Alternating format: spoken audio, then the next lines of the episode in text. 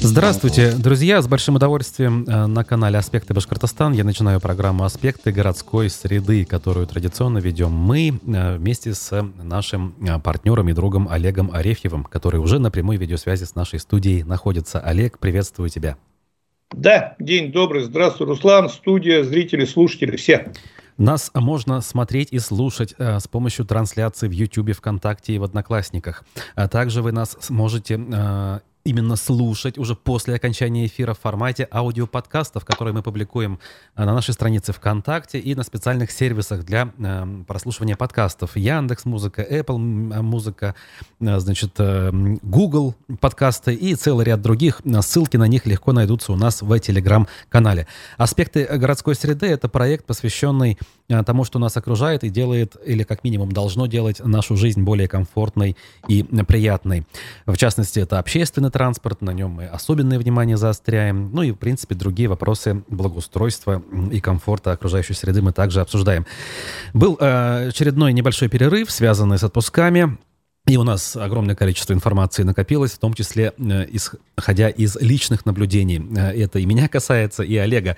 Тему сегодня мы заявили такую, что э, путешествие из Петербурга в Уфу, соответственно, и обратно тоже. Значит, Олег это все осуществил, понаблюдал за дорогами, за полицией, я не знаю, дорожной и так далее, и так далее. Как говорится, обо всем по порядку поговорим в ближайший час. А вы, друзья, присоединяйтесь к нашему разговору с помощью комментариев. В YouTube-трансляции это можно делать в моменте нашего разговора, а после окончания и комментарии, и лайки э, поощряются нами, э, приветствуются нами в любых наших э, трансляциях. В общем, поехали. Да, а, так сложилось, что в этом году я решил провести свой юбилей, 55-летний отпуск в городе Уфе.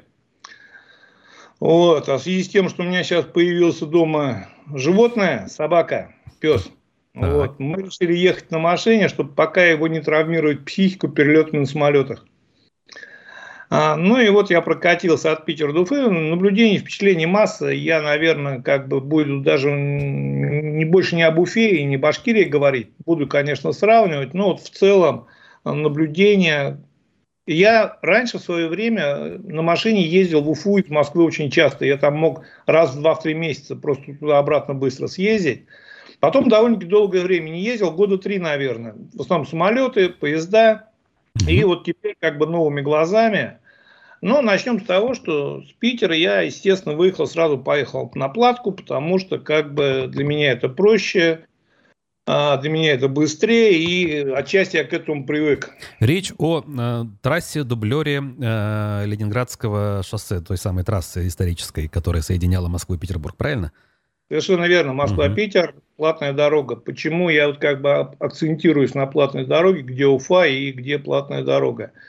А, мы как бы вот сейчас же вроде идут разговоры о строительстве М12. Да.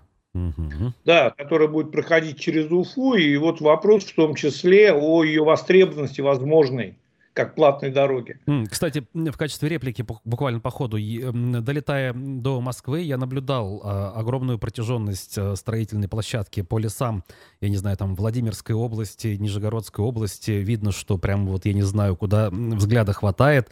Прорублены огромные просеки под трассу, собственно, под а, развязки. Ну, я сделал вывод, что, скорее всего, это какие-то участки именно этой дороги, потому что как бы каким других дорог вроде как таких глобальных не планировалось в этой зоне.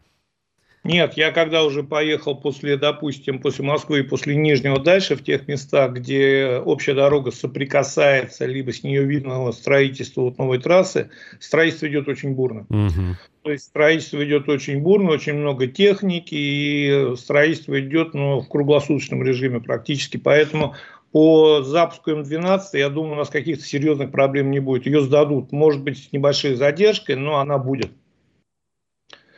Вопрос только, вот насколько это востребовано. Я просто вот ради интереса, я никогда до этого внимания сам не обращал. Просто выезжал на платку и ехал. Вот так. теперь я сравнил для себя по деньгам первое. Значит, где-то получается в общей сложности без нескольких рублей 3000. Угу.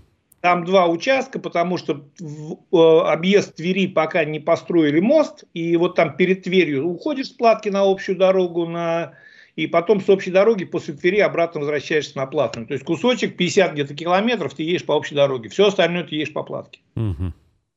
Вот. Где-то в среднем почти 3000, плюс где-то в среднем, ну, у меня получилось 1003 ГСМ. Экономить на ГСМ не получается однозначно. То есть, вот кто думает, я поеду по платке, сэкономлю на ГСМ, нет.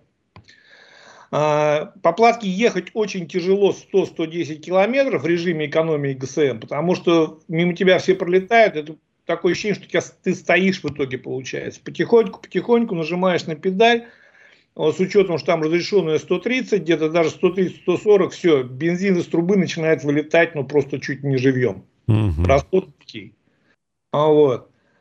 По времени, да, экономия очень серьезная. Я доехал меньше, чем до 6 часов от Санкт-Петербурга до Москвы. Угу, прекрасно, да. Это чуть медленнее, чем на, на Сапсане, но, в принципе, быстрее, чем на обычном поезде. Так. Да, и единственный вопрос, значит, я посмотрел как раз на это время, на эти дни, наверное, Сапсан, и получилось, что вот обычный поезд доехать. То есть у меня получилось 6 э, тысяч, это без учета того, что амортизация машины, расход резины, замена масла, я это просто не считал, не углублялся. Вот чистых расходов 6 тысяч. Это оплата дороги и топлива. А при этом, значит, обычный поезд полторы тысячи сидячий, Сапсан от 5 и выше, и Ласточка 3,5 тысячи. То есть в любом случае это дешевле. Вот, если мы берем как бы вот для передвижения пассажиров дорогу рассматриваем, и вот с точки зрения экономии, если, с точки зрения удобства, да, то есть нет светофоров, на большей части трассы нет камер, и, естественно, там меня BMW 6 пролетела где-то со скоростью 200 км в час, и я прям видел, как она от меня удаляется и поднимается над землей, потому что рессоры освобождались, бак освобождался прямо на глазах у нее. И она такая легче становилась, такая приподнималась немножко. С точки зрения удобства, да, и вот я, к примеру, не знаю, сколько будет стоить эта новая трасса. Я понимаю, что по ней существенно быстрее, будем так говорить, учитывая все платные участки, я буду доезжать до Санкт-Петербурга, до Уфы или из Санкт-Петербурга до Уфы. Но вопрос, вот если станет выбор, на чем лететь, на самолете, либо на машине, сейчас вот даже между Санкт-Петербургом и Москвой я предпочту самолет, даже не с точки зрения экономики, с точки зрения усталости всего остального. Ну да, да здесь бесспорно. Вот. Дальше, значит, первая точка остановки, которую я решил, не торопясь, ехать, получать удовольствие, заезжать во все города, смотреть, трогать, слушать, участвовать в процессе и оценивать. Сергиев Посад. Угу. Руслан, я был в шоке. Я реально был в шоке. Я потому что, когда вечером пошел гулять по городу, остановился на первом светофоре, мне показалось, что я где-то в какое-то чудо попал. И дальше я начал ходить по городу, смотреть организацию движения, организацию светофоров, организацию вообще вот всего происходящего. Но я не говорю, что это лучшее из того, что я видел вообще в жизни, но это очень хорошо сделано все добротно, качественно, с умом, вот по порядку. Светофоры. А, когда я подошел к первому светофору, я еще такой стою, думаю, вот эти едут, сейчас поедут эти, и я вместе с ними пойду, как у нас привычно было, так попутное движение начинается машин, и ты идешь вместе с ними переходишь. Нет, красный. А, в итоге, значит, все машины останавливаются, загорается свет только зеленый для пешеходов. То есть исключены варианты, что на тебя кто-то наедет, поворачивая. Да. И получается, во все стороны пешеходы в этот момент идут э, на зеленый да. и, и направо и налево. То есть так, вот ага. там, когда включается зеленый свет пешехода, машины вообще все стоят. Вообще все. То есть исключено, что на тебя кто-то наедет, кто-то тебя не заметит, повернет, ты окажешься у кого-то в мертвой зоне за стойкой, еще что-то, кто-то там отвлечется на ребенка, как у нас вот эта трагедия была, где женщину с ребенком сбили на повороте на зеленый. А это не сильно э, увеличивает затраченное время на путешествие пешком по городу? То есть ждать же дольше получается? Хороший вопрос. Но здесь как бы вопрос безопасности, то есть плюс-минус там даже 20, 30, 50 секунд, а то и минуту, я не думаю, что как бы... При, при этом, опять же, вот мы возвращаемся, смотри, вот ты говоришь ждать. Между перекрестками, вот посередине перекрестка, причем не так далеко пешком идти, есть подземный переход. То есть, если ты не хочешь ждать, ты идешь по подземному переходу и переходишь под землей. Ага. Если тебе неудобно спускаться в подземный переход, либо ты не хочешь, либо тебе страшно, либо ты просто не любишь замкнутое пространство, ты можешь подождать минуту на перекрестке. Угу. То есть у тебя есть альтернатива, выбор. А, Сперва мне показалось, думаю, может быть, один такой перекресток совершенно случайно настроен. Я пошел вдоль главной улицы, прогулялся. Все светофоры работают в таком режиме. Зеленый с попутным горит только тогда, когда нет правого либо левого поворота. То есть на тебя никто не может наехать однозначно. Тогда, причем это говорит даже еще о том, что там не просто тупо включили все зеленые пешеходам, а именно их отрегулировали там, где нужно. Угу. Я был ну, просто в приятном шоке. Причем, опять же, я не первый раз так вижу. Есть и в Москве такие светофоры, в Тюмени есть. Есть города, где так работают светофоры. Здесь большинство светофоров, все, которые я видел, я не видел всех, но те, которые я видел, работают в таком режиме. Вопрос безопасности, вопрос гибели. Я на этой неделе обязательно подниму статистику ДТП по Сергиевому Посаду именно по перекресткам. Я думаю, там трагических случаев гибели пешеходов, ну, минимальные. При такой организации проезда перекрестков и пешеходов. И здесь вот у меня простой вопрос, если мы сейчас начинаем сравнивать с Уфой, а я дальше еще как бы к ней обязательно вернусь, или как я по Уфе поездил. Вот мы говорим об интеллектуальных транспортных системах за миллиард, которые мы должны разрабатывать. Да. Мы говорим о каких-то планах, которые вполне возможно через 2-3 года, значит, они осуществятся. Вот сделать это сегодня не стоит больших денег, не стоит большого труда. Стоит это только понимание вопроса. Все. То есть люди, которые должны были понять, что для нас на сегодняшний день в приоритете пешеходы и их жизнь, давно уже это можно было сделать. Хотя бы как минимум на тех самых опасных перекрестках, где чаще всего происходит ДТП или которые особо загружены. Теперь смотри. Я все-таки в оправдании, что ли, наших муниципальных властей скажу. У нас такое сделали на переходе э, пешеходном у центрального рынка, где мы поворачиваем с Цюрюпы на революционную направо. Теперь не одновременно зеленый и пешеходом, и правая секция. Теперь они чередуются. Но это одно место. Да, вот как бы одно место там, да, видел на него я тоже заезжал. Теперь смотри, вопрос такой очень интересный. А относительно там ждать пешеходам одно, а второе ждать машинам и пробки. Так. Угу. То есть мы же понимаем, что при такой дополнительной секции для пешеходов загруженность перекрестка будет выше, будет больше. С одной стороны, и это вопрос уже, опять же, вот общей организации. То есть, если мы говорим о том, что у нас в приоритете общественный транспорт, и настроена волна под общественный транспорт. Про волну вообще отдельно я поговорю, про зеленую волну в Уфе это вообще слезы.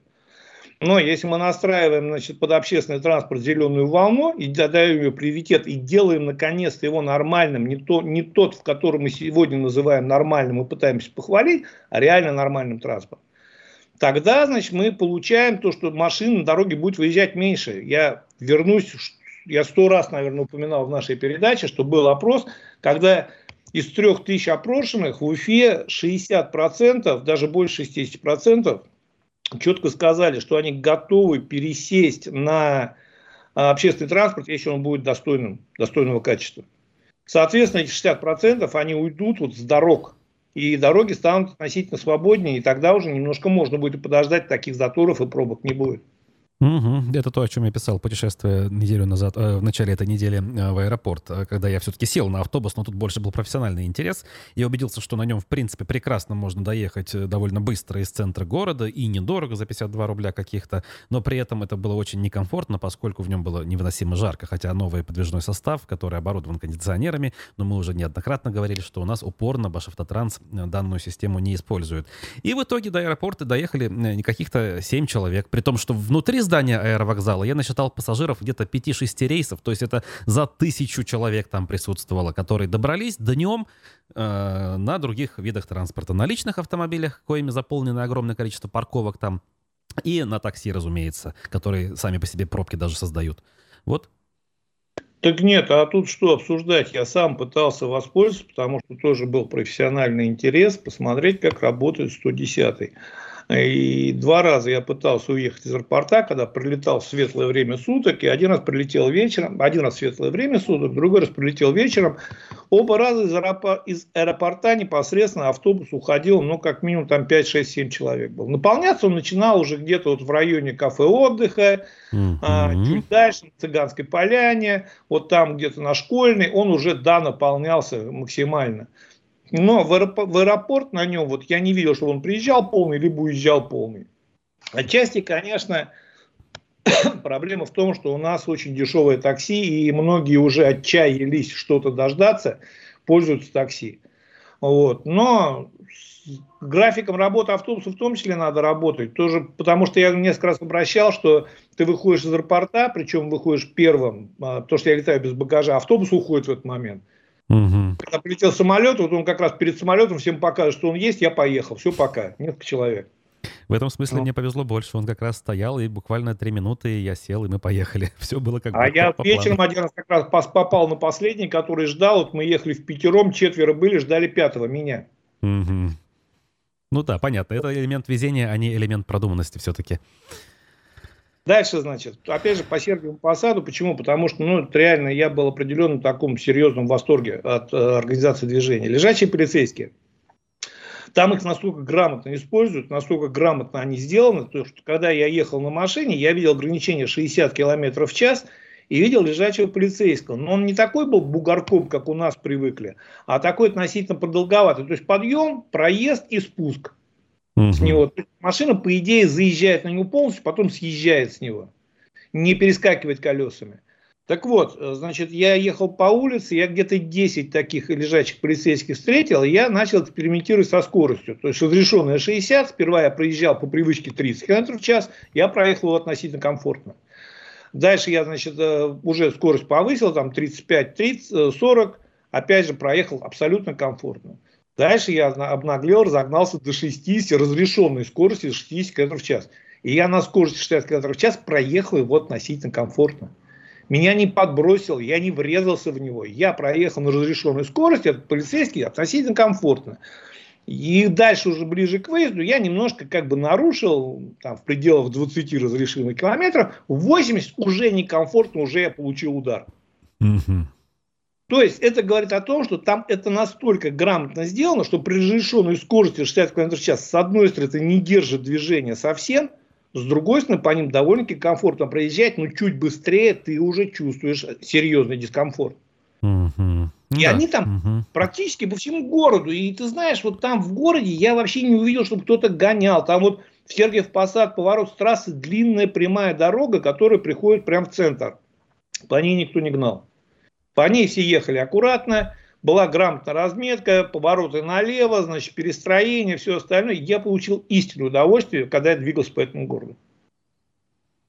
Опять же вопрос, вот это же сделать вот, ну, не так сложно и не так дорого. Для этого не надо тратить, опять же, миллиарды на какие-то там вот э, интеллектуальные системы. Дальше. Безусловно. Тут я, кстати, проиллюстрирую, просто, может быть, не все в курсе. Сергиев Посад — это город Московской области, в котором 96 тысяч с небольшим жителей. То есть это такой типичный малый город, каких у нас в республике, кстати, большое количество. Но о том, чтобы у нас были где-то такие образцово-показательные схемы движения, конечно, речи не идет. Да, то есть нет, мы можем сейчас, конечно, говорить, что о, это же Московская область, еще что-то, там другие деньги, другое что-то. Ты знаешь, я прошел мимо администрации, я не видел там никого, ни министра финансов, никого еще, который пытался бы уговорить город взять деньги.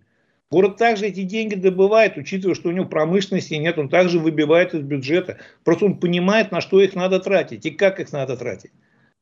Не на какие-то пустые фантазийные проекты, которые там стоят миллиарды и непонятно куда закапываются деньги, а на реально вот такую работу, которую как бы ну, сложно оценить, сказать, мы положили 10 лежащих полицейских. Скажут, ой, ну, ну мелочь какая. С другой стороны, комфорт передвижения по городу дикий. Вот удовольствие, я говорю, реально получил от езды по городу.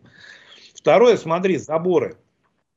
А мы очень много и часто воевали с заборами. Я даже помню, как у нас Мавлиев, когда пришел, сказал, там какой-то рэпер сказал, мне заборы не нравятся, раз снесли, на следующий день раз поставили обратно. Ну да, мы об этом говорили. Э, кстати, сейчас заборы убирать перестали, все лето, большая часть из них на месте. Так? Так, а их убирать нельзя, потому что они устанавливают согласно ГОСТу, и если их там не будет, то ГИБДД должно выносить предписание. Мы с тобой об этом говорили в одной из передач. Угу. Там либо должен быть кустарник, а сперва он должен вырасти. Да. Либо стоять забор. Но вопрос совсем в другом. Качество заборов. Я посмотрел наши вот эти оцинкованные, такие дешевые, вот какие-то убогие реально заборы. Я посмотрел заборы там. Я не скажу, что они там такие монументальные, как, значит, э, вокруг там какого-нибудь памятника, но они добротные, красивые, приятные заборы, которые вообще не напрягают, когда ты идешь по городу. Наоборот, есть какое-то такое ощущение упорядоченности. Потому что вот забор, когда я иду по тротуару, и забор между дор- и дорогой, меня он абсолютно не напрягает, потому что в этом месте мне на дорогу не надо, и мне на дорогу нельзя. Угу. С другой стороны, относительно приличный по качеству и по внешнему виду забор дает мне определенное ощущение, что, ну, как минимум, легковая машина не вылетит сразу. Там, понятно, автобус, грузовик разомнут, проедут в любом случае – вот. Ну и дальше еще мне понравилось, опять же, вот я так сейчас быстренько буду закругляться, потому что у нас сюда дальше и Татария, и Уфа, и Башкирия.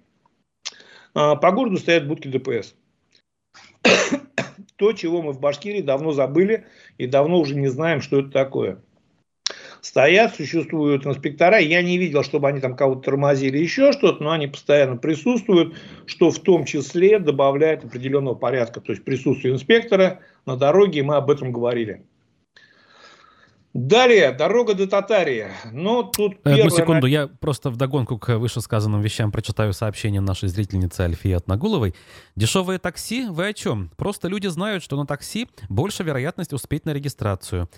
И в каком городе автобусы сразу с аэропорта загружены, спрашивает она. Но я отвечу на последнюю часть вопроса, скажу, вот в Москве, в частности, вот, эм, я не знаю, взять там Домодедово, да, есть альтернативы, есть аэроэкспресс со всех аэропортов, но даже те автобусы, которые там чуть ли не каждые там 15 минут отбывают, они загружены, они там не просто так ходят, и люди пользуются ими. Вот. Ну, здесь вопрос в чем? То, что да, есть города, я сам встречал, в которых, значит, ну, я не говорю, что он загружен полностью, но он пользуется спросом, то есть люди садятся, не только и Санкт-Петербург, Казань. Если, допустим, с Москвой сложно сравнить, и даже Санкт-Петербург, пожалуйста, Казань, в аэропорту автобусы, они не битком, но они заполнены, идут. Относительно такси, дешевое, не дешевое, здесь вот как раз такая лукавая логика очень сильная. Оно реально дешевое, то есть люди этого не понимают. Такси у нас реально дешевое. И дешево оно за счет того, что значит, сейчас оно как бы вот так организовано, криво-косо через пень. Если его сейчас правильно организовать, посадить всех а, работников на реальную зарплату, платить за них налоги и все остальное, оно станет в минимум в два раза дороже. Угу. То есть вот сейчас, когда на определенное небольшое расстояние вчетвером доехать на такси дешевле, чем на автобусе, это такси называется дешевое. Угу. Ну да, да, по городу это легко организовать. Угу. Да, то есть э, вопрос в том, что, конечно, понятно, что э, вот дешевле ему точно уже некуда быть, а вот дороже она может стать совершенно свободно. И вот опять же мы говорим об уровне доставка. И ночью понятно, что все едут на такси. Но я говорю, сколько я прилетал днем, тоже почему-то все идут на такси. Я думаю, если бы для них это было особо дорого, из аэропорта они же никуда не боятся опоздать, по большому счету. Угу. Многие багажа идут. Они все идут на такси, садятся на такси и едут. Ну, я не думаю, что для них это особо дорого. Да-да, тут согласен, как бы единицы идут При на автобус. Этом, опять угу. же, про, значит, опоздать на регистрацию. Ну, давайте, как бы, опять откровенно будем с собой. Если автобус идет четко по графику, идет по выделенной организованной полосе, и движение правильно организовано, гарантия на нем попасть вовремя в аэропорт больше, чем на такси. Угу. Ну, при этих «если», что мы перечислили. При этих большом количестве «если» просто что плохо – нас погружают в искаженное пространство неправильной организации, и потом нам еще умудряются доказать, что это норма. И многие люди к этому относятся как к норме. Ну да, ну плохо, ну бывает хуже. Ну вот автобус новый купили, значит что-то делают. А, нет, должны делать хорошо и должны делать правильно. И тогда вот мы будем жить как в Москве, как в Казани, как вот в Сергиевом Посаде. Вот мы говорим Москва, Казань, там где-то что-то, Сергиев Посад, небольшой город. Ну, Дальше, да. значит, до Татарии. Что скажу, значит, из хороших, наверное, из очень приятных вещей дороги стали существенно лучше. Дороги, правда, стали лучше. Дороги стали шире, дороги стали свободнее, лучше организовано движение. В нужном месте очень много стало камер. Камеры практически, ну, они везде. Если раньше были в Татаре, сейчас они везде. И самое интересное, ты знаешь, я вот доехал до Татарии, я не встретил ни одного инспектора ГИБДД. Угу. Я ехал, и причем самое интересное, это не значит, что я ехал по дорогам, там нет инспекторов и там хаос, там порядок. Я практически, я не помню лично, может быть, я либо не обращал внимания, либо еще, чтобы там обгоняли в неположенном месте. Все едут со средней скоростью 100, 110 км в час. То есть такой относительный порядок, который, в принципе, вот все-таки как-то он там появился. Мы же с тобой понимаем, что люди в Башкирии, они не то, что не хуже, они зачастую лучше и добрее еще что чем в других могут быть регионах, но почему-то в Башкирии хаос, а там порядок. То есть так. там же как это достигли, мы же не говорим, что вообще все плохо. Вот там же этого порядка как-то достигли, как-то его получили, в том числе за счет, может быть, такой организации, как Сергей Посаде, о котором мы начинали. Угу. Движение в целом свободно, машин стало намного меньше. Вот, то есть я заметил, если раньше трассы были все-таки более загружены, это, наверное, все-таки последствия пандемии, последствия того, что сейчас стало меньше грузовиков, у нас не совсем понятны транзитные логистические потоки, на трассе свободно. То есть, ну как свободно, но ехать не такой, не идешь в пробки, постоянно не тащишься. Но, что я отметил, по всей трассе практически, особенно в европейской части, начинает плохеть инфраструктура. То есть, если раз года три назад, это не к Башкирии относится, в Башкирии ее просто не было, тут плохить нечему. А там начинает плохить инфраструктура. Едешь кругом, продаются сервисы придорожные, частные заправки продаются, либо закрыты. А на больших крупных системных заправках раньше ты заходишь, я уже до смешного дошло, зашел на какой-то заправке, я сейчас не помню, какая-то такая сетевая крупная заправка, на которой раньше всегда вот ты оплачиваешь кофе, подходишь, там стаканчиков много-много-много, ты выбираешь нужный, ставишь. Сейчас стаканчики выдают по счету из кассы. Mm-hmm. Значит, э, вот этих раньше я очень любил, на заправке остановишься, любил брать френч-доки такой в закрытой булке, туда сосиску, соус, э, перекусить было прекрасно либо очень маленький выбор сосисок. Вот мы на двух заправках брали, на обоих были разочарованы старые подсохшие булки. Э, сосиски там одна-две, и чувствуется, она там с утра лежит, меня ждет. Mm-hmm. Вот греется. То есть, честно говоря, вот как вот в таких мелочах, вроде бы мелочи, но стало как-то все более просто, похуже, скромнее. Ну, понятно, люди экономят. Так. Да, единственное, от чего я был в таком, опять же, приятном шоке, это новый формат татарских заправок. Татнефть. Это сейчас вот лучше, наверное, две, я заехал на две новые заправки, это из последнего вообще формата. Может быть, пока они новые, только строятся, и через три года там опять стаканчики начнут выдавать. Но сегодня это лучшее, вот из того, что я видел. И очень приятно, немного забегая вперед, могу сказать, что такая заправка появилась в Башкирии. Мы почему-то все громко пиарили и расхваливали, значит, заправку Ирбис угу. под Уфой, на которой меня вообще не впечатлило. Я заехал, совсем другой Ирбис, она меня вообще не впечатлила. А в то время как по М7 километров, наверное, 60 от Уфы появились новые две на разных сторонах заправки Татнефти. А, Причем я же как новые... раз по пути в Агидели заправлялся на той, которая по направлению в Нефтекамск. Она впечатлила меня тоже, но, видимо, мы об одном и том же говорим. Единственный минус могу отметить, э, Яндекс заправки, или, точнее, Татнефть не подключена к Яндекс заправкам. Ты вынужден обращаться к оператору. А для некоторых, вроде меня, это уже привычка, что ты не идешь вообще к кассиру, ты все решаешь я на уровне про смартфона. Ян, про Яндекс заправки мы, наверное, сделаем отдельную передачу. Я, честно говоря, на Татнефти не заправлялся, угу. но я могу сказать так, что, скорее всего, они не подключились по экономическим соображениям, потому что Яндекс начинает поднимать максимально процент, то есть он берет с них процент, это для тебя это там улучшение, упрощение, удешевление, а с них он берет очень серьезный процент, как mm-hmm. за тот трафик, который он приводит на заправку. И буквально месяц назад я слышал очень серьезные такие возмущения уже не системных заправок, и даже крупные сетевые присоединились, что Яндекс серьезно поднял этот процент. Mm-hmm. И они даже обращались в УФАС, хотя я не могу понять смысл обращения в УФАС. Откажись вот от нефти, суть, я уточню, я не знаю, честно говоря, но я уточню. Но если это так, то Татнефть просто пошла по экономическим соображениям, что, ребята, почему мы кому-то должны платить? Ты же все равно заехал, без Яндекса тебе неудобно, ты же заправился. Ну да. Есть такое. Вот. Угу. Да, и вот мне эта заправка очень понравилась. Я очень рад, что она появилась в Башкирии, вот этот от нефти. Я вот хотел бы, чтобы именно таких заправок стало больше. В Башкирии, я говорю, мы заехали на нее вообще совершенно случайно, потому что собака начала, она научилась открывать дверь, останавливать машину. То есть она понимает, когда она скребет в дверь, мы остановимся. Мы как раз ехали мимо заправки, остановились, я зашел, был в приятном таком опять же, впечатление. И по трассе их много сейчас начало появляться именно от нефти. И есть такое ощущение, что они сейчас как бы резко начали расширяться. И вот те заправки, которые существовали, либо уходят, либо еще что-то, они сейчас их будут двигать, и я думаю, успешно. То есть это реально такой очень серьезный проект, я понимаю, под эгидой правительства Татарстана. Но это очень серьезный, с такими хорошими перспективами проект, если, дай бог, они как бы не пойдут вниз.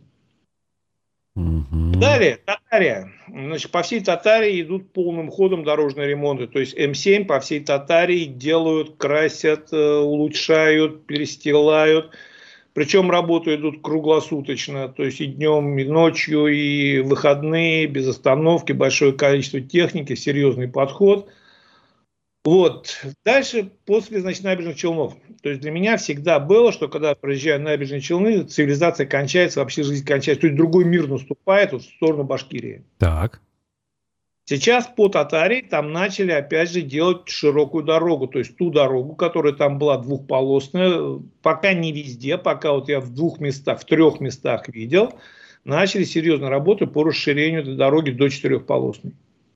Угу. То есть со стороны Татарии я не исключаю, что, конечно, не в этом году и, скорее всего, не в следующем, но дорога до границы Башкирии уже будет четырехполосной доведут до нормативного состояния, так называемого, категории да. А. Угу, так. Вот, причем, я говорю, что еще раз хочу отметить, много техники, работа идет и днем, и ночью, мы туда, оттуда ехали ночью, туда ехали днем. Про Татарию могу сказать. Первого гаишника, которого я встретил на трассе, это был в Татарии. Угу. Первый меня остановил на КПМ перед э, набережными Челнами. Ночь машин почти не было, машин очень мало. Вот ночью их не было почти вообще. А, остановил приятный молодой парень, подтянутый, хорошо одет, очень вежливо, поинтересовался. Правда, у нас там диалог такой состоялся, когда мы оба нещадно тупили. А, он так берет документ, спрашивает, из Уфы? Я говорю, нет, в Уфу. Он, я говорит, понимаю, что в Уфы, сами из Уфы. Я говорю, нет, из Питера. Он говорит, а почему номера уфимские? Я говорю, потому что сами из Уфы. Тут он понял, что со мной разговаривать лучше дальше не надо. Отдал мне документы и отпустил. А, второй выскочил совершенно неожиданно ночью к дороге уже в самих Челнах. Ага. Я бы проехал, я вообще потому что как бы, ну, бежит дядь к дороге, размахивает палкой какой-то в темноте сбоку, ну и бог с ним. Вот. Э, ну, жена такая, говорит, смотри, гаишник, смотрю, правда, гаишник. Остановился. Выхожу, говорю, тебя что не видно-то, говорю, под фонарем. А он, я говорю, тебя что не видно, ты без люстры стоишь? Он говорит, я же под фонарем стою. Я говорю, здорово. Ну, в общем, тоже отпустил, никаких претензий, ни попыток, ни вымогательства, ничего абсолютно не было.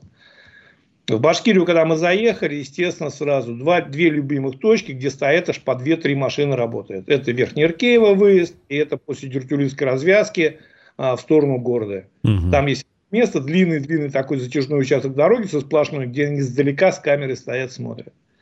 Что там делают две-три машины, я не понял, если честно. Там, если и надо, там достаточно одной машины, а остальные, ну, я думаю, могли бы ездить по деревням, все-таки начинать ловить пьяных. У нас пьяных по деревням ездит несметное количество. Вот, дальше, значит, как я подъехал к Башкортостану, это вообще интересная история. Если ты ездил по этой дороге, ты, наверное, помнишь, что прямо на границе, где стоит, значит, Стелла приветствует Башкортостан, прощается с Татарстаном, либо наоборот, с другой стороны, прямо со стороны Москвы сразу за этой стрелой поворот на 90 градусов. Да, я помню это место, конечно, да. Угу. Кто его и как проектировал, кто додумался сделать, мне сложно сказать, но в свое время, я помню, там аварий было достаточно много. Народ как бы по инерции ночью либо засыпал, либо еще что-то и уезжал в поля. Так.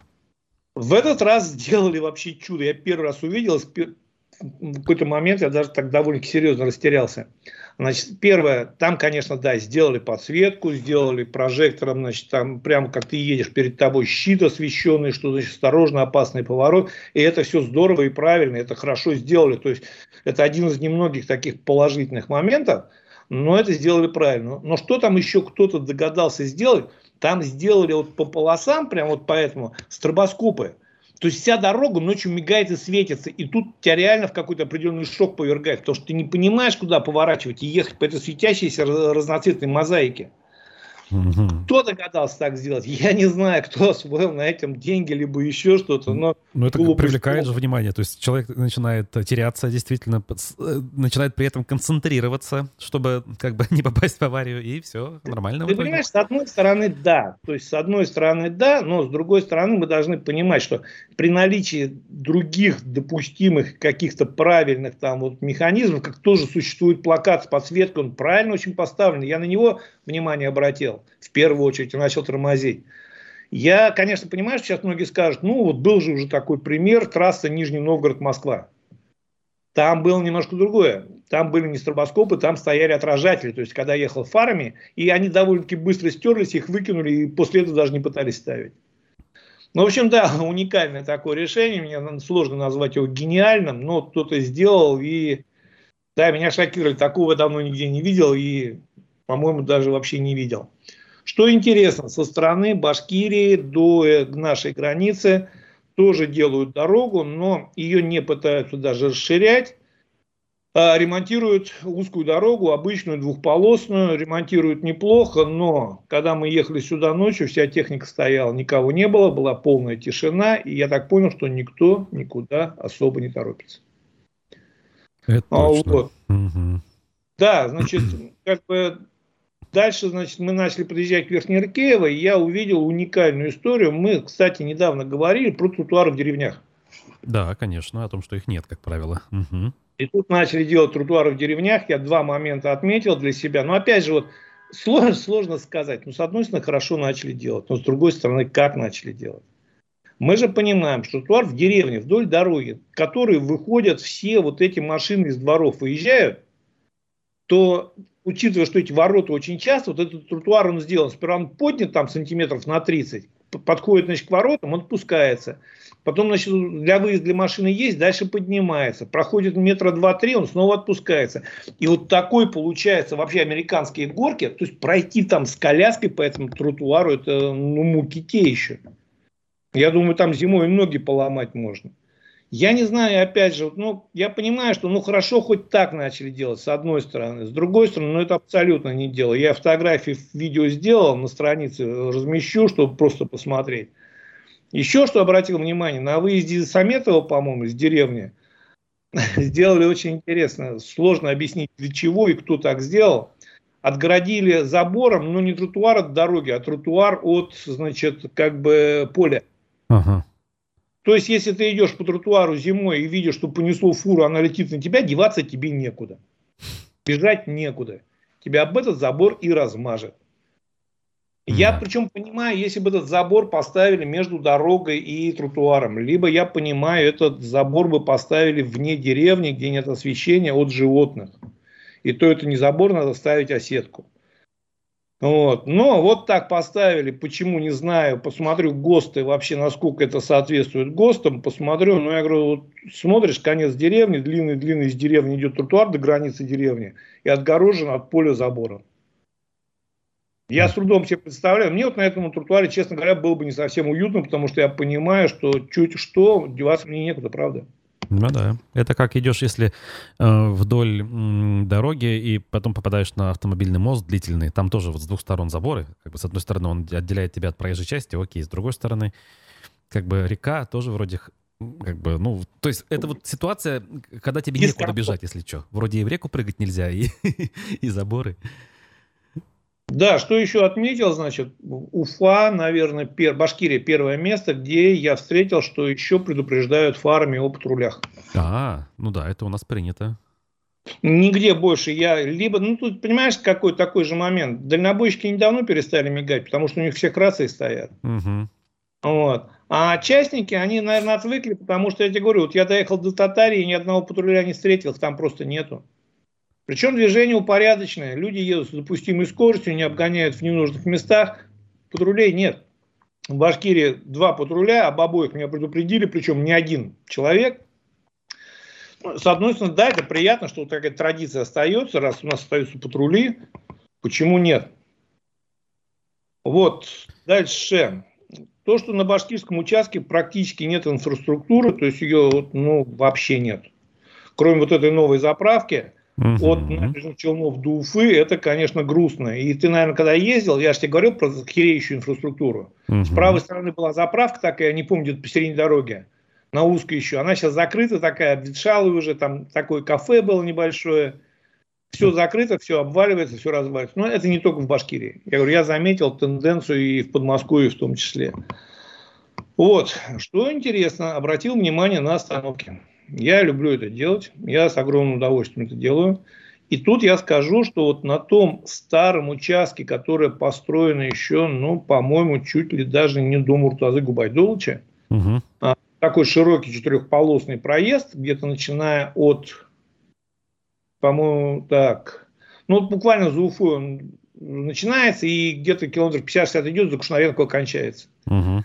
Остановки стоят, ты знаешь, это лучшее, что я видел до сегодняшний день по России. Это правда лучшее.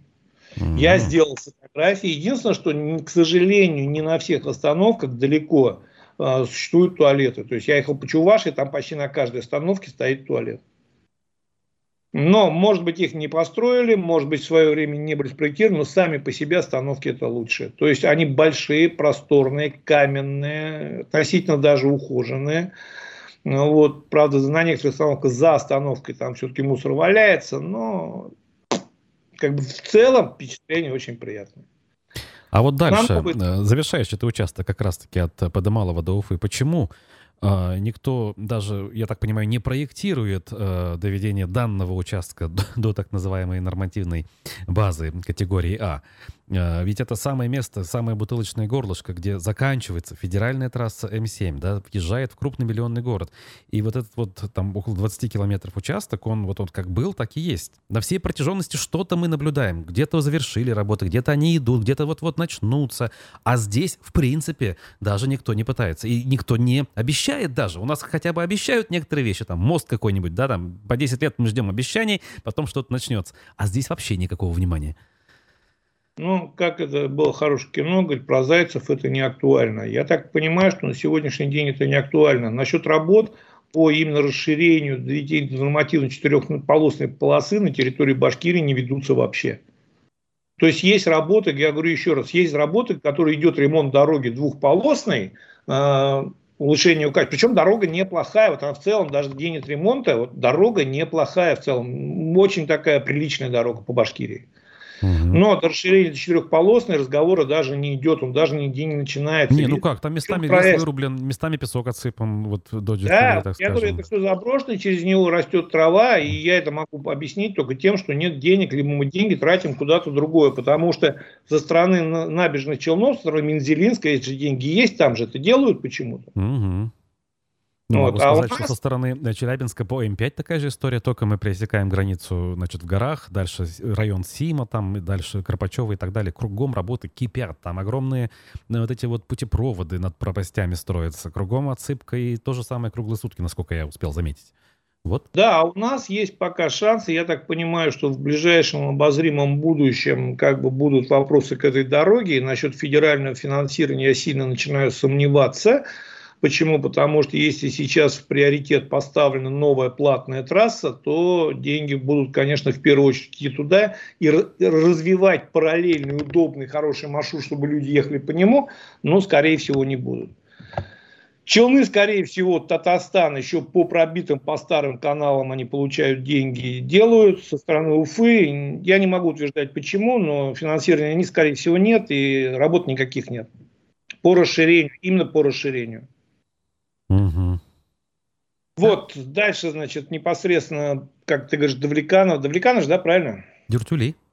Дюртюли. Нет, Дюртюли это там, где поворот, а вот перед Уфой уже. А, тут Подымалова деревня. Вот, от Подымалова начинается, конечно, такая жуть. И вот ты въезжаешь в Уфу, и меня вообще поразило то, что мы столько говорим про разметку, а там, где она вот именно нужна, ее нет вот эта широкая скоростная дорога до Уфы, которая как бы после КПМа, там ну как минимум 4 полосы, как минимум.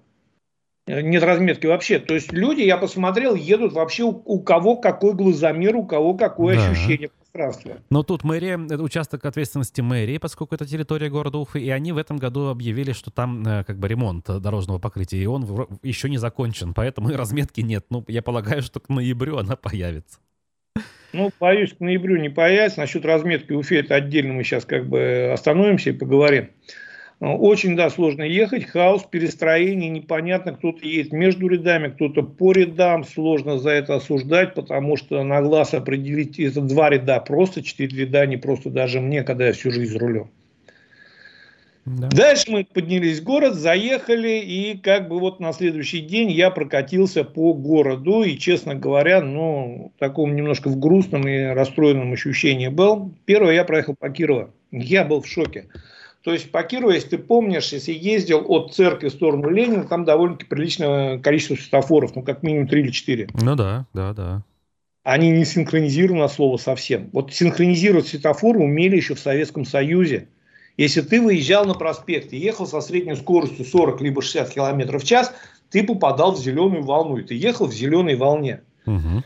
В Уфе я пытался, что на Кирова, что на других дорогах, где вот по-новому были установлены, организованы движения светофорные, я пытался попасть в зеленую волну невозможно вообще. То есть, с какой бы ты скоростью не стартовал с предыдущего светофора, ты практически с 90% гарантии в следующий втыкаешься в красный. И снова встаешь. То есть, вот опять же, нам, я не знаю, нам сколько миллиардов надо потратить на то, чтобы сделать то, что в Советском Союзе делали руками просто, элементарно и удобно и красиво. Дальше я проехал по Комсомольской. Я, честно говоря, как бы понимаю, что она не до конца доделана, и я не оценивал ее с точки зрения вот, качества работ проведенных. Угу. Я оценивал ее с точки зрения организации. Мне хотелось понять, то есть, насколько было необходимо столько времени терпеть, тратить туда такие огромные деньги, что мы можем получить взамен. И когда я проехал по Комсомольской, я опять был в таком ну, шоке, потому что деньги туда ввалили немерено, а организации никакой нет. Вот начиная как минимум от 8 марта и квартала 2 или 3, если ехать в сторону Черниковки, и справа и слева парковка. Причем справа она вообще елочка идет вдоль дороги, часто выступая на среднюю полосу. Так. То есть по средней полосе ехать надо очень аккуратно и очень некомфортно. Левая полоса, учитывая, что по Комсомольской светофоры вообще чуть ли не через 50 метров, то пешеходная, то поворотная, она постоянно стоит либо на поворот, либо на разворот. И получается, что либо там машины мечутся вот с левой в среднюю полосу, значит, либо значит, туда-обратно, чтобы попытаться проскочить, либо ты тащишься по одной средней полосе. То есть в кучу денег вкачать, чтобы получить одну среднюю полосу. Левая полоса как была загружена, ни разворотных площадок, ни светофоров поворотных нормальных, ни вообще ничего не предусмотрено. Светофоры, опять же, не настроены вообще. По Комсомольской проехал и собрал все светофоры. Причем пытался с разной скоростью, опять же, стартовать, с разной скоростью ехать. Бесполезно, ты приезжаешь на следующий красный светофор. И для себя я понял, что я даже если мне дольше будет, я поеду по проспекту, либо по Салаватке. Но на Комсомольскую абсолютно некомфортно. Я не понимаю, Сделали, может быть, неплохо. Я просто не ощутил вот того удовольствия от того, что хорошо ее сделали, потому что мало сделать, надо организовать движение. Надо заниматься организацией движения, надо все это сделать, и тогда люди могут почувствовать удовольствие от этой комсомольской. На сегодняшний день по пропускной способности, учитывая, что там либо елочки забиты, либо набиты светофоров, я думаю, что она даже хуже, чем была ситуация у этой улицы. Несмотря на то, что мы там вкачали неимоверное количество денег в эту улицу. Это да, это точно. Ну, показывает же практика там расширения, там выравнивания. Это не всегда приводит к тому, что пробки исчезают. В том числе в крупных городах вроде Москвы вот пошли э, по обратному пути, замедляется средний поток, ликвидируется бутылочные горлышко, и все потихоньку едут. Медленнее, да, но едут и не встают в пробки. Так, теперь пока еще время есть про вафельную разметку, от которой я посмотрел О. в Уфе. Да, мне вообще стало и весело одновременно, и Первое, когда я поехал на второй, по день, на третий день, мне надо было доехать до аэропорта, я проезжал мимо аэропорта и увидел там вафельную разметку на въезде в аэропорт. Я вообще не понял, зачем она там. Угу. То есть вот вместе, где заезжаешь, выезжаешь, сделано, значит, эти э, как бы турникеты, не турникеты, там шлагбаумы обелечивают. Вот не доезжая вот эти вот перекресток, там сделана вафельная разметка. Так. Чего для кого, вообще непонятно. У меня вообще ощущение такое, что у нас в Уфе вафельную разметку нанесли не потому, что она нужна или потому, что от нее ждут какого-то эффекта, а нанесли для того, чтобы она была. Ну да, или там у кого-то желтой краски завалялась, причем такой недолговечной, потому что она уже состерлась почти. Я уже не говорю, так, сколько она проживет дальше. Я тебе больше того скажу. Я поездил по Уфе, я не увидел почти какой-то... Ну, есть пешеходные переходы, но в целом вот массово я не увидел новой разметки, кроме самого центра, там вот в этого Пушкина, еще где-то. Угу. Везде есть разметка, она еще старая, термопластиковая. То есть угу. она до сих пор живет на дороге, та разметка, которая сделана была когда-то. Новая разметка я почти не... Эта желтая разметка, она сотрется моментально, она даже прокрашена была не очень хорошо. Но вопрос в том, что давай вот просто как мы две секунды посвятим, а для чего вообще эта разметка существует? Ну, Ты формально, знаешь, чтобы люди не за заставляли собою перекрестки, не создавали заторы, когда проезд затруднен вечерний час пик, например. Я, я тебе открою маленькую тайну, создавать заторы и, грубо говоря, все остальное нельзя и без этой разметки. Да, как бы люди добросовестные об этом знают. Ваш покорный слуга, Но, в частности, старается а так не делать. Да, непосредственно эта разметка в свое время, когда, я помню, в 2017 году вот э, было постановление правительства, приняли, я разговаривал с одним очень высоким чином в Москве, с ГИБДД, я спрашиваю, говорю, зачем? Говорю, есть стоп-полоса, говорю, есть, говорю, вот это, говорю, есть достаточное количество... Он очень четко объяснил просто, говорит, Олег, говорит, все вот эти сказки про организацию по красоту это одно. Вафельная разметка сделана для упрощения фиксации камерами нарушения. А-а-а. То есть камера должна четко привязать э, водителя, позиционировать, чтобы понять, нарушил он либо не нарушил. Ага, остановлен. Стоит ли он как бы в пределах, э, да, разукрашенной да, территории? Да, и более угу. того, в Москве же настроили, мы же понимаем, что автоматическая остановка на желтой вафельной разметке не подразумевает сразу нарушение, потому что ты можешь остановиться для поворота налево. Да. Да. И вот в Москве нарушения выявляют как минимум по шести фотографий. Более того, то есть в динамике движения, что ты либо повернулся, остановился, тогда ты не нарушаешь, либо ты остановился и поехал дальше, тогда ты нарушаешь. И плюс записывается видео. То есть это довольно-таки сложная система фиксации именно остановки на этой вафельной разметке. У нас, насколько я понял, нигде камер нету. То есть, соответственно, вот эта разметка без камер, она вообще теряет какой-либо смысл просто совсем. Мы можем лишний раз просто сказать водителям, вот на этом перекрестке нельзя. Они скажут, ну нельзя, хорошо, и дальше будут останавливаться. Потому что камер, насколько я знаю, нет. Чтобы их перенастроить, довольно-таки сложно сделать. При этом, я еще раз говорю, по моему ощущению очень четкому, если мы правильно просто допилим историю и примем за правило, что любая остановка после стоп-линии в направлении, которым горит красный свет, является нарушением. Нам тогда вафельная разметка не будет нужна. Ну да, логично, тоже, абсолютно. При этом угу. мы же понимаем, что вот как бы у нас очень часто извращают правила вот до, до состояния нормы. То есть, когда я слышу, мне люди на, голубом глазу доказывают, что вот при ограничении 60, 75 это не нарушение. Я говорю, ну как не нарушение? Ну, нарушение просто, за которое не штрафуют. Ну, значит же это не нарушение. Ну, у нас, да, так это И вот та же самая абсолютная логика. То есть у нас как бы при отсутствии наказания это не нарушение, даже если это запрещено. И вот у нас как бы получается так, что у нас машины, которые выезжают на поворот, очень долго застревают на перекрестке. Почему? Посмотри, машины на желтый свет выезжать запрещено. Должна быть четкая камера. На желтый свет пересек стоп-линию, все штраф. Тогда желтый свет дает 3 секунды по ГОСТу. За 3 секунды все автомобили поворачивающие имеют возможность и право покинуть перекресток. Все. Угу. При необходимости не успевают. Есть определенные ГОСТы, стандарты, ставится доп-секция, и эта доп-секция пропускает определенный дополнительный поток. Все. То есть вот это вафельница, причем в Москве, вот если мы говорим, что она вообще бесполезна, нет. Я в Москве видел очень удачные примеры применения этой разметки но не совсем на перекрестках и не всегда на перекрестках. К примеру, там есть такие места, где автобус должен от остановки перестроиться сразу в третий ряд, а место недалеко от светофора и где постоянно забито, то есть ему сложно протолкнуться. Там прочерчена его трассировка, сделана для движения автобуса, общественного транспорта. Именно вот такой разметки, это не перекресток. И стоит четко камера, все понимают, автобус остановился, стоит пробка, но там автобусы, есть место свободно, где проехать. Идеально. И должны Абсолютно. его пропустить по этой самой специальной разметке. Так. Да. На перекрестках, там, где есть камеры, ну ладно, хорошо, мы стоп-линию пока отодвигаем, там есть некоторые другие нюансы, как бы их даже ну, сравнивать не совсем корректно по ряду причин. Но там это работает. Почему? Потому что там есть камеры, там есть наказание, там они реально свободны. У нас, пока я ездил, пока вижу, что эту разметку, ну, как бы для красоты, ее никто не соблюдает, никто на нее не обращает внимания. Это грустно.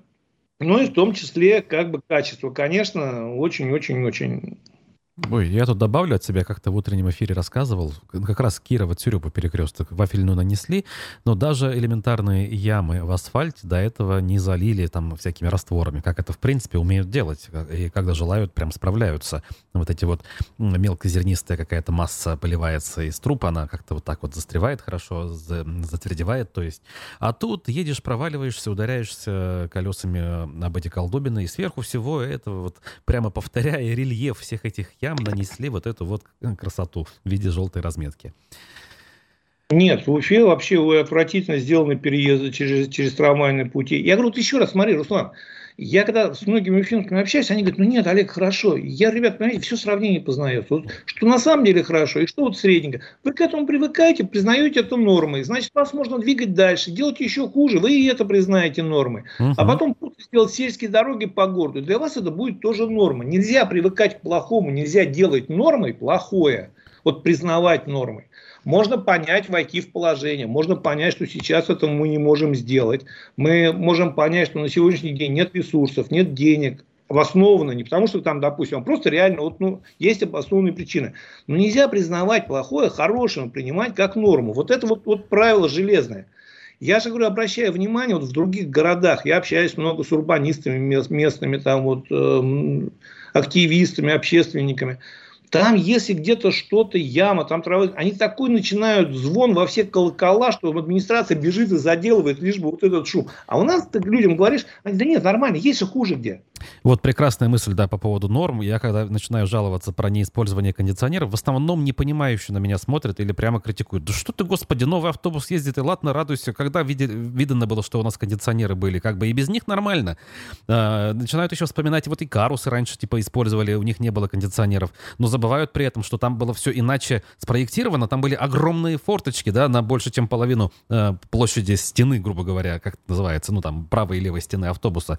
А нынешняя современная техника, она предназначена как раз под использование с кондиционерами. Поэтому это не норма на то, что у нас происходит, когда их не используют. Естественно, о чем и разговор? То, что мы вот очень плохо, что в Башкирии люди смирились, то есть они так давно не видели ничего хорошего. Причем люди, вот я говорю, я когда заехал, в Башкирии первый меня вот встречный автомобиль с башкирскими номерами показывает фарме, что там пост стоит. Я нигде это в России не видел. Ну, я не знаю, насколько это правильно или неправильно. Допустим, есть страны, где, наоборот, это приветствуют. То есть, вот это мигание, оно как бы призывает водителя снизить скорость и быть более аккуратным. Угу. Потому что у нас же как бы патрули подразумевают не для наказания, а для предупреждения. Вот. И он мигает, и мне так приятно и хорошо стало, потому что я понимаю, что люди-то у нас хорошие, у нас правда люди очень хорошие. Но я говорю, они вот привыкли, они начинают смиряться, что вот, ну да, ну ладно, ну не могут, ну значит хорошо, и так должно быть. Может быть, не может быть. Вот обидно, что из Уфы уезжает очень много активной молодежи, которая переезжает в других городах, там живет активно и вместе со всем сообществом что-то требует. У нас люди говорят, норма. Вот. Я говорю, вот как вот культура вождения, опять же, мы говорим, что в Уфе самая низкая культура вождения. Я поездил по Уфе. Во-первых, да, пропускают меньше, то есть, причем пропускают меньше не потому, что как бы а, злый народ, они не понимают, что надо пропускать. Вот он в логике едет по главной полосе, и он как бы он никогда не пропустит, не потому что он злой, а потому что ну, у него логика такая, вот он едет по главной, почему он должен пропускать? Вот. Но, тем не менее, я говорю, вот культура вождения, она же берется от чего-то, она воспитывается нормальной разметкой. То есть, когда ты едешь по Айской вниз, ты видишь, что там слева стоят набиты машинами, кто-то летит по левой полосе, начинает вклиниться в среднюю, среднюю выталкивает на левую полосу, разметки нет, кто как и... Для того, чтобы культура вождения появилась, ее кто-то должен привить. И я же говорю, я ехал по остальной части России, та же самая Россия, те же самые люди – но я тебе говорю, я не видел, чтобы люди обгоняли по встречной, где это нельзя. Как-то смогли воспитать, причем патрулей нету. Я не видел, чтобы люди гнали, потому что единственное, где там, да, летели, я уже сказал там про BMW X6, который летел, отрываясь от земли там за 200 километров, это было на платной трассе. Ну да. Спасибо большое нашим э, зрителям, которые активно включились на, в обсуждение. Вот э, Ирина, в частности, пишет, к сожалению, люди привыкли к плохому, еще и защищают все эти нарушения. Если заикнешься, тебя же и заклюют, пишет она нам. В общем, э, вторя тем мыслям, что я тоже выше озвучил. Олег, у нас последняя минута. Что ж, будем закругляться, прощаться и, может быть, какие-то пару слов там о будущем, чего ждать ну, нашим зрителям. Слов еще пару слов хотел добавить, вот не успели в основное время, то, что очень жалко, что наши чиновники республиканские в подавляющей своей массе, когда начинаешь критиковать, либо пытаться им на что-то показать, что ну, есть другие примеры, есть, можно сделать хорошо, они это воспринимают нереально как критику, они вообще не умеют воспринимать как критику, они воспринимают и сразу предоставляют, в том числе для окружающих, что это чей-то проплаченный, и им кто-то платит, поэтому они нас ругают. Не потому, что здесь дырка в асфальте, вот дырка пускай будет, ее же там вот определенное количество даже защищает эту дырку, как право на свободу. А вот они ругают. Нет, понимаете, тут вопрос, что платно, не платно. Всем в этой жизни кто-то что-то платит. И вы работаете за зарплату, и, к сожалению, часто плохо работаете. Вот. Но на критику надо реагировать, с населением надо разговаривать. Я посмотрел в других регионах, за счет этого получаются очень хорошие результаты. Будем надеяться, как минимум. Да. Спасибо большое, э, Олег. Спасибо большое, зрители. Это были «Аспекты городской среды» на канале «Аспекты Башкортостан». Через час у нас программа «Аспекты мнений» с экономистом Всеволодом Спиваком. А пока мы прощаемся. Хорошего дня, хороших выходных.